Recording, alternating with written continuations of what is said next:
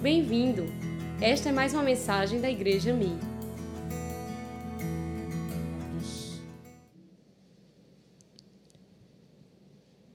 Vinte e três, verso onze. Eu quero, com base nesse texto, falar sobre graça para prosseguir. Graça para prosseguir. E diz assim a palavra do Senhor: Na noite seguinte, o Senhor, pondo-se ao lado dele, disse: Coragem, assim como você testemunhou ao meu respeito em Jerusalém, deverá testemunhar também em Roma. Amém? Irmãos, na nossa caminhada cristã, há momentos em que nós precisamos parar. Quem dera a vida cristã fosse uma linha reta e crescente e constante, como a gente até idealiza no início da nossa conversão. Mas a grande realidade é que a vida cristã, ela também é feita de vales, ela é feita de dificuldades, de lutas. E por que não dizer quedas? Somos humanos, temos as nossas limitações e, inevitavelmente, em algum momento, a gente vai precisar parar. Seja por uma consciência de que é preciso dar uma pausa e descansar, ou forçadamente por alguma circunstância, nós somos impedidos de continuar progredindo, avançando e somos forçados a parar. São momentos e situações que surgem sem que a gente é, peça ou espere por eles.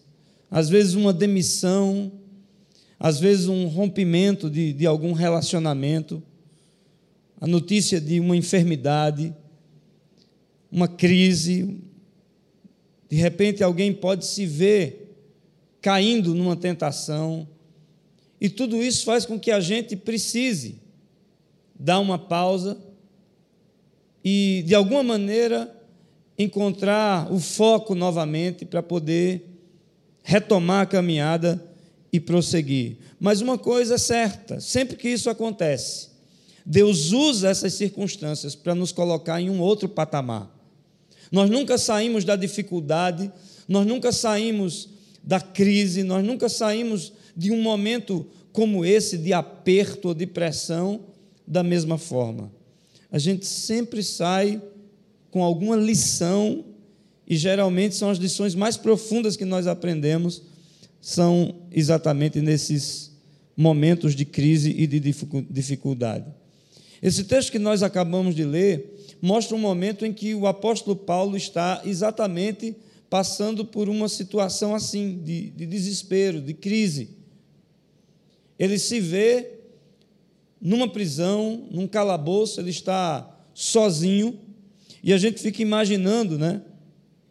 Se é, Paulo tinha de fato no coração dele a esperança de que algum milagre pudesse acontecer, porque ele havia acabado de enfrentar o sinédrio, ele havia acabado de enfrentar um testemunho diante das autoridades, mas agora ele está preso.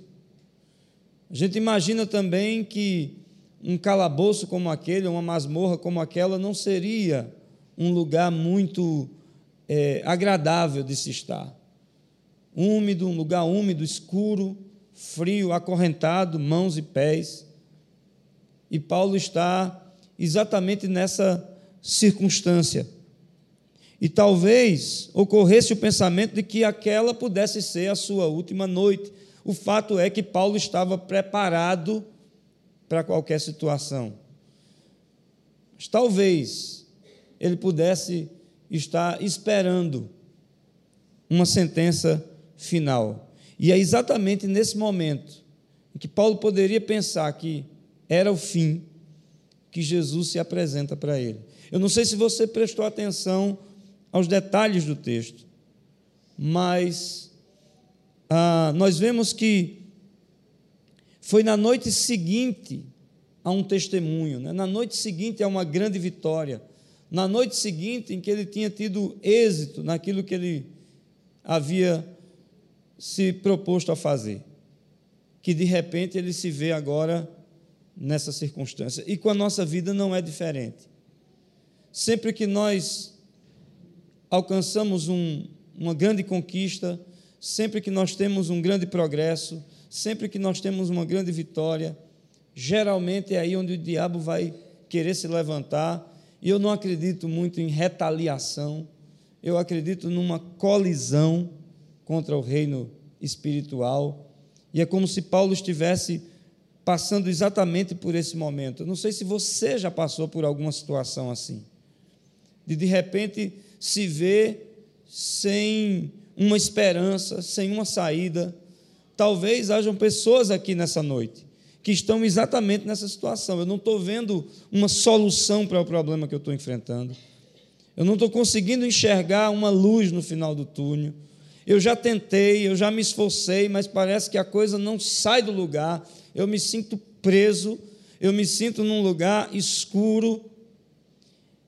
E essa palavra é especialmente para você que se encontra assim nessa noite, porque a primeira coisa que nós vemos nesse texto é que na noite seguinte, o Senhor diz a palavra, pondo-se ao lado dele. Vamos repetir? Pondo-se ao lado dele. E que coisa maravilhosa, irmãos. É você saber que no momento em que nós achamos que não tem uma solução, quando a gente acha que nada de novo vai acontecer, quando a gente pensa que é o fim, que acabou toda a esperança, que não há mais o que ser feito, é exatamente aí onde Jesus faz questão de se colocar ao nosso lado.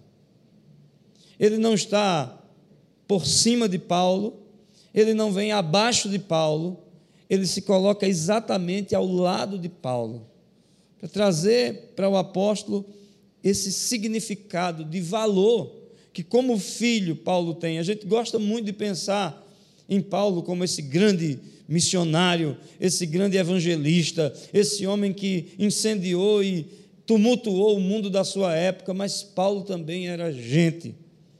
Paulo também era filho. Paulo também precisava da presença de Deus como ele, ela é descrita, o nosso paracletos, o Espírito que se coloca ao nosso lado, ele nos compreende como ninguém, ele nos ajuda como ninguém, ele intercede por nós com gemidos inexprimíveis. O Espírito Santo, ele nos encoraja, ele está ao nosso lado. Eu não sei o que você está passando, mas, independente da circunstância, o mundo, as pessoas, essa má notícia, nada tem a palavra final na nossa vida, senão Deus tem a palavra final na nossa vida. Eu me lembro que na minha própria caminhada cristã, já como pastor, eu enfrentei uma das piores crises da minha vida. E naquele momento eu desisti de tudo. Não só do ministério, eu desisti de mim mesmo. Eu achei que eu não ia romper. Eu achei que Deus havia cessado com, com as suas promessas, seus planos. E eu dizia, Deus, agora não tem mais o que ser feito. E eu ouvi de um homem de Deus essa mesma palavra: olha, Deus está dizendo para você que não é o fim. Não só a sua vida não acabou, como o seu ministério não acabou, os sonhos de Deus não cessaram. Deus tem uma saída. Deus vai fazer com que essa situação se reverta. Amém? Foi no meio da noite, quando Paulo estava sozinho, que Jesus se, apare... se apresenta para ele. Eu fico imaginando que experiência, irmãos. Mas imagina, anos atrás, Paulo havia tido um encontro com esse mesmo Jesus na estrada de Damasco. Ele, ele sentiu na carne o peso da glória de Deus, do poder de Deus naquela experiência. E imagina agora ele fragilizado, acorrentado, o mesmo Jesus se colocando de lado, dizendo: Eu estou aqui. Você não está sozinho. Eu nunca te deixarei, não te abandonarei. Amém? É o que diz a palavra de Deus para nós. Quando você atravessar as águas, eu estarei com você. E quando você atravessar os rios, eles não encobrirão. E quando você andar através do fogo, você não se queimará e as chamas não arderão em você. Amém. Jesus está comigo. Jesus está com você, meu irmão. Creia nisso. Peça a Deus essa sensibilidade. Porque Ele está do seu lado. Com Jesus não há problema que não tenha solução. Não há situação que não tenha milagre, que não tenha uma saída. Amém? Você se sente só? Está achando que não vai conseguir? Saiba que Jesus está ao seu lado. Sua presença é graça para a gente prosseguir. A segunda coisa que nós encontramos nesse texto é a palavra que Jesus libera sobre Paulo. E essa é uma palavra que eu amo. Amo. O que é que Jesus diz para Paulo? Coragem. Vamos repetir? Coragem. Agora vamos repetir com coragem. Vamos lá? Coragem. Olhe para o seu vizinho e diga assim para ele: Coragem. Coragem. Agora você imagina o efeito disso no coração de Paulo. Como não deve ter soado aquela voz carregada de poder, carregada de autoridade, carregada de amor ao mesmo tempo, coragem. E essa é uma palavra maravilhosa para nós, irmãos. Porque nessa vida nós não conseguimos nada se não tivermos coragem. E eu não estou me referindo a, a uma coragem humana, não é uma uma ousadia humana. Tem muita gente que é afoito. Ser afoito não tem a ver com coragem. Coragem é, é, é, um dom que vem de Deus, e a voz do rei, ela ressoa no coração dos seus filhos, dizendo: tenham ânimo, tenham coragem. A voz de Jesus está bradando nessa noite para você, independente de qual seja a circunstância, não pare, não olhe para a circunstância tenha coragem. Amém? Deus está no comando. O coração de Paulo deve ter se enchido naquele instante, como se encheu o coração dos discípulos, quando Jesus disse: Olha, no mundo vocês terão aflições, mas tenham ânimo, porque eu venci o mundo. E eu vou dizer uma coisa para você: quando eu olho para os grandes desafios que Deus colocou diante de mim, todas as decisões que eu precisei é, tomar, que eram maiores do que aquilo que eu humanamente poderia suportar. É porque Deus dentro de mim me disse: Filho, tenha coragem, eu estou com você. Olha, mas isso é loucura. Aos olhos humanos não dá. Aos olhos humanos não, você não vai romper, você não tem capacidade. Quantas vezes eu sentia no olhar de pessoas um desdém? Está aqui, Ianco eu conheço de. Acho que quando eu cheguei na igreja, Ianco já, já estava. Não quero revelar a sua idade, não, mas. né? E muita gente me viu né, chegar na igreja, estava com 19 anos de idade, a vida toda bagunçada né, eu, eu só tinha duas palavras no meu vocabulário. Se eu concordasse com a coisa, eu dizia, pode crer. Né? pode crer. Se eu discordasse, eu dizia, tá bom, tá bom. Então era só isso. Meu vocabulário era esse. Então eu cheguei todo destruído, a alma destruída, e muita gente me viu chegando na igreja. E Deus começou um processo de cura, um processo de restauração, de libertação. Deus foi preparando, Deus foi trabalhando. Mas eu percebia que muitas vezes, apesar do passar dos anos, apesar de tudo aquilo que Deus estava fazendo, muitas pessoas ainda insistiam em ver aquele Rômulo antigo. E quando, de repente, surgiu a possibilidade de eu ser inserido no ministério pastoral, Muitas pessoas da igreja que eu pertencia diziam: não, esse aí não, não, é, já viu esse cara ter chamado, já viu. Porque, na verdade, como aconteceu na antiga aliança, né? e essa é uma palavra do profeta Samuel, é, Deus não vê como o homem vê, o homem vê o exterior, Deus vê o coração. E quando a Sal e Luz foi iniciar, muita gente dizia: ah, aquilo não vai dar em nada, não. Está vendo que não vai para frente. Né? Mas o tempo todo, Deus bradava no meu coração, dizendo: coragem, coragem. Quando a gente saiu de um prédio pequeno, tinha 8 por 20, né? era a igreja que nós tínhamos ali no Bessa. E fomos para aquela sede lá em Cabedelo. Gente, geograficamente era uma loucura. Você mobilizar uma igreja para sair da beira-mar do Bessa, para ir para a BR lá, né? Portal do Poço ali. Vocês têm um trabalho excelente ali através da vida do pastor Roberto ali no Jacaré. E para ir para aquela comunidade, rapaz, eu via muita gente. Você está doido? Você está doido? Está vendo que não vai dar certo? Muita gente, viu, pastor, até dizia assim: é, né? Vai, vai lá, né? Vai com Deus. Mas eu nunca tive dúvida, porque Deus havia bradado no meu coração: coragem, coragem. E a obra está lá até hoje. Graças a Deus, crescendo, avançando. Hoje mesmo tivemos um café com os pastores, perdão, e líderes de célula, sonhando crendo que Deus tem muito mais para fazer. Então, se Deus está com você, como Ele está, e Ele tem te liberado palavras, promessas, não resta outra coisa a fazer a não ser coragem. Olhe para o que Deus está te pedindo. Olhe para aquilo que Ele está colocando no seu coração, a visão que Ele está te dando. E não tema.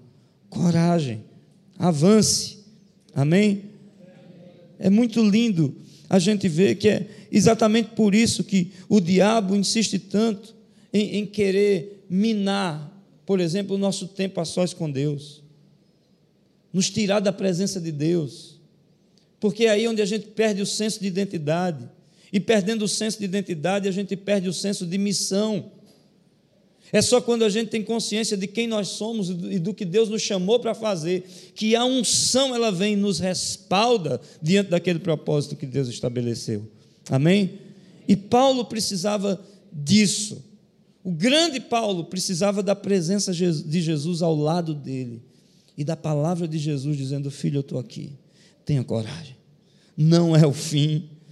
E eu quero entrar aqui agora no terceiro ponto dessa mensagem porque o texto continua: assim como você testemunhou a meu respeito em Jerusalém, deverá testemunhar também em Roma. E às vezes, irmãos, basta só uma palavra de Jesus ao nosso coração. A circunstância nem mudou. Você olha, não está vendo nenhum milagre. Mas alguma coisa dentro de você, Deus já reverteu aquele espírito derrotista, aquele medo paralisante, ele uf, vai embora por causa de uma palavra de Jesus.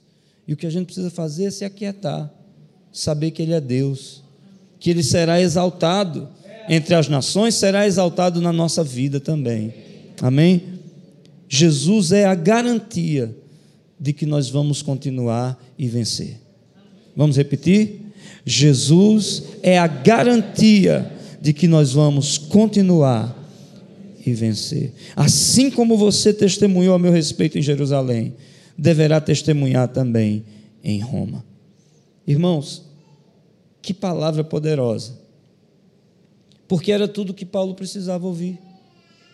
Ele sabia que sua, sua vida não estava na mão dos guardas, não estava na mão do César, a vida de Paulo estava nas mãos do Senhor, Deus já havia dado a garantia. E, como já foi mencionado aqui, o nosso Deus não é homem para que minta, nem filho do homem para que se arrependa. Tiago diz que em Deus não há sequer sombra de variação, sombra de mudança. Eu posso confiar no caráter do meu Pai, mesmo que eu não entenda, mesmo que as coisas não estejam acontecendo do jeito que eu pensei, porque a gente tem também essa mania. A gente não só diz o que Deus tem que fazer, como a gente quer dizer como Ele quer fazer. E aí, meu irmão, a gente entra em muita angústia. Nosso coração se aflige, a alma estribucha. Mas é nesses momentos que a gente precisa aquietar. Eu não sei quantos surfistas a gente tem aqui na casa. Mas quando você leva uma vaca muito pesada, se debater ali embaixo é pior. Você vai matar seu gás, né? Quando encaixa o pescoço lá, né? Às vezes você está se debatendo em vão. Não adianta. Relaxa. Deixa a turbulência passar. Deixa a onda passar. E Deus vai te dar gás, ânimo para que você saia dessa situação. No momento certo, a luz vai brilhar. Deus vai agir com providência. O milagre vai acontecer. Amém? E Jesus deu uma garantia para Paulo de que aquela não seria a sua última noite de vida, de que ele continuaria testemunhando a respeito de Jesus como havia feito desde o início do seu ministério. E o Senhor apontou para Paulo um destino, deu para Paulo uma direção: você vai para Roma. E talvez ele nunca pensasse que chegaria tão longe. Mas a promessa de Jesus se cumpriu. Quantos não lembram do naufrágio de Paulo ali naquele navio? Gente, essa, é uma história extraordinária. Porque Paulo entra ali naquele navio como um prisioneiro, ele não era ninguém naquela situação. Você tinha ali o capitão do navio e você tinha o centurião romano cuidando de todos os presos. Paulo era mais um prisioneiro de repente uma tempestade, dias e dias, sem que eles pudessem enxergar nada, não sabiam onde era norte, não sabiam onde era sul. Você imagina um inverno rigoroso ali na Europa, de madrugada, chuva, as ondas batendo contra a embarcação, os homens entram em desespero, vamos morrer. Qual é a postura de Paulo? Calma, irmãos o Deus a quem eu adoro e a quem eu pertenço, me enviou um anjo nessa noite. E ele disse que ninguém, nenhuma vida se perderá. Tão somente façam como eu estou lhes dizendo.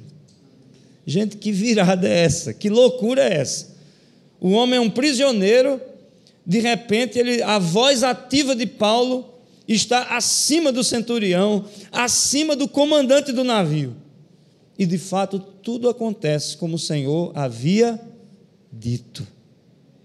Creia que na sua vida, na minha vida, não é diferente. Deus tem sempre a palavra final.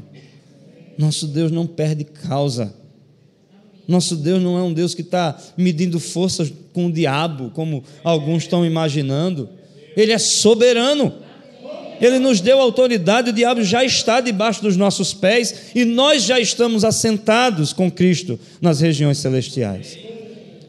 E eles reinarão em vida. Que expressão poderosa é que Paulo diz ao nosso respeito.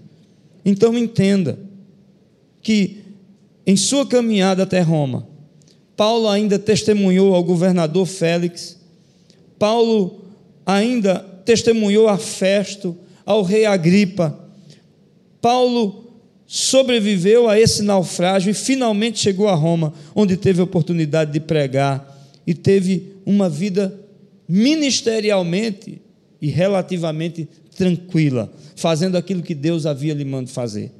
Onde ele chegava, estabelecia uma igreja. Onde ele chegava, ele mandava em suas cartas saudações, inclusive aos irmãos que estavam na casa de César, que ele já tinha ganho gente para Jesus porque Deus tem a palavra final na nossa vida, amém? Deus tem um plano para você. A palavra do Senhor diz que Ele é que sabe os pensamentos que tem a nosso respeito pensamentos de paz e não de mal, para nos dar uma esperança e um futuro. Amém? Então, entenda que o nosso único dever é permanecer dentro do propósito que ele estabeleceu. Ele, o próprio Jesus, é a garantia da nossa vitória. Assim como mostrou para Paulo o que Paulo haveria de fazer, também ele quer revelar a mim e a você o que Deus deseja fazer. Porque assim como há uma realidade física, humana, natural, material, existe uma realidade espiritual. E a comunhão com Deus é a chave, é o grande segredo para a gente conhecer o propósito de Deus para a nossa vida. Jeremias 33, verso 3: clama a mim e responder-te-ei e te anunciarei coisas grandes e ocultas que você não conhece. Essa é a chave. E Jesus se apresenta para Paulo e compartilha com ele o que está no seu coração. Ele é capaz de fazer infinitamente mais do que tudo que nós pedimos ou pensamos, segundo Efésios 3:20. Agora deixa eu lhe fazer uma pergunta. Você sabe o propósito de Deus para a sua vida já?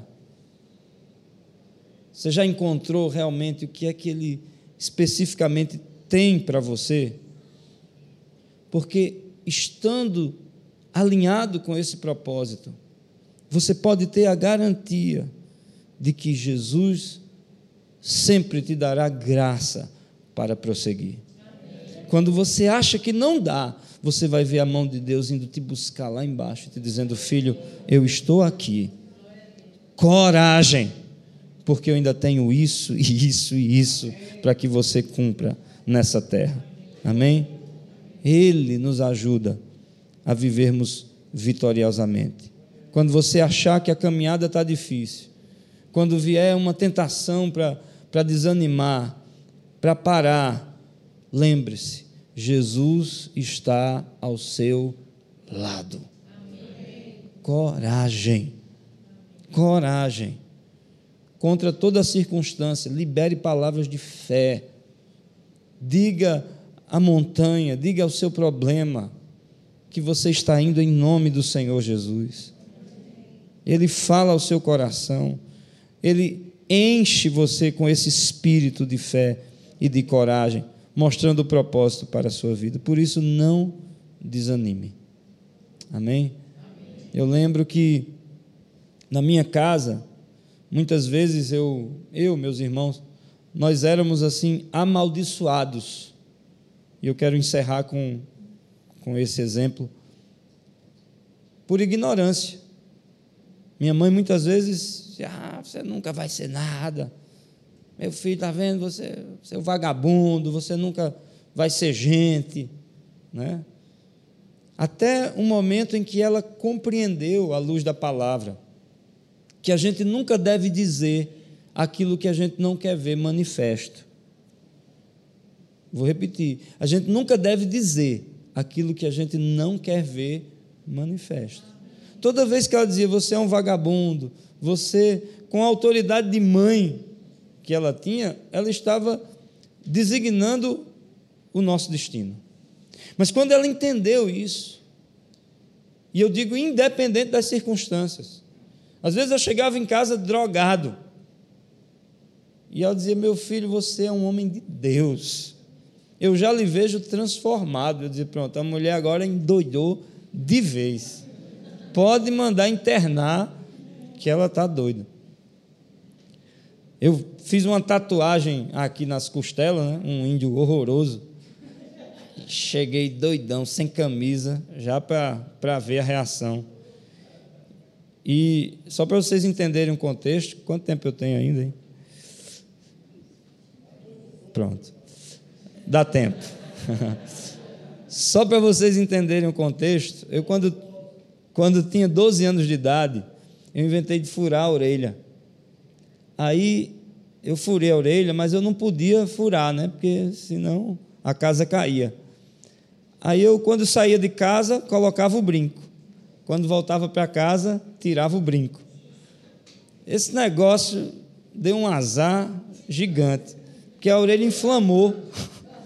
E aí eu estou no supermercado com minha mãe, de repente ela, menino, que é isso na tua orelha? Ela passou a mão assim, Tu furou a orelha, cabra safada. Aí deu de mão fechada, assim. Pá. Tinha um funcionário do supermercado repondo as coisas. Minha senhora, que é isso? Esse safado furou a orelha. O cara, meta no pau, pode. Então, quando eu fiz essa tatuagem, eu já fui esperando, né? Eu já fui para afrontar mesmo, já esperando. Pois é. E ela, para minha surpresa, olhou para mim e disse: Meu filho, se você fez essa marca, é para que por onde você passar, você diga de onde Jesus te tirou porque você é uma bênção. E começou de. Meu, pronto. Sabe o que é amontoar brasa viva na cabeça de um camarada? Foi isso que aconteceu. E a gente precisa entender que além dessa realidade física, existe uma realidade espiritual. E as armas com as quais nós lutamos, Efésios 6,12, elas não são carnais. Não estamos lutando contra pessoas mas a nossa luta é contra principados, potestades, dominadores desse mundo tenebroso. Por isso, ouça nessa noite Jesus te dizendo: coragem. Assim como eu te trouxe até aqui, eu ainda tenho um propósito para cumprir na sua vida. Não é o fim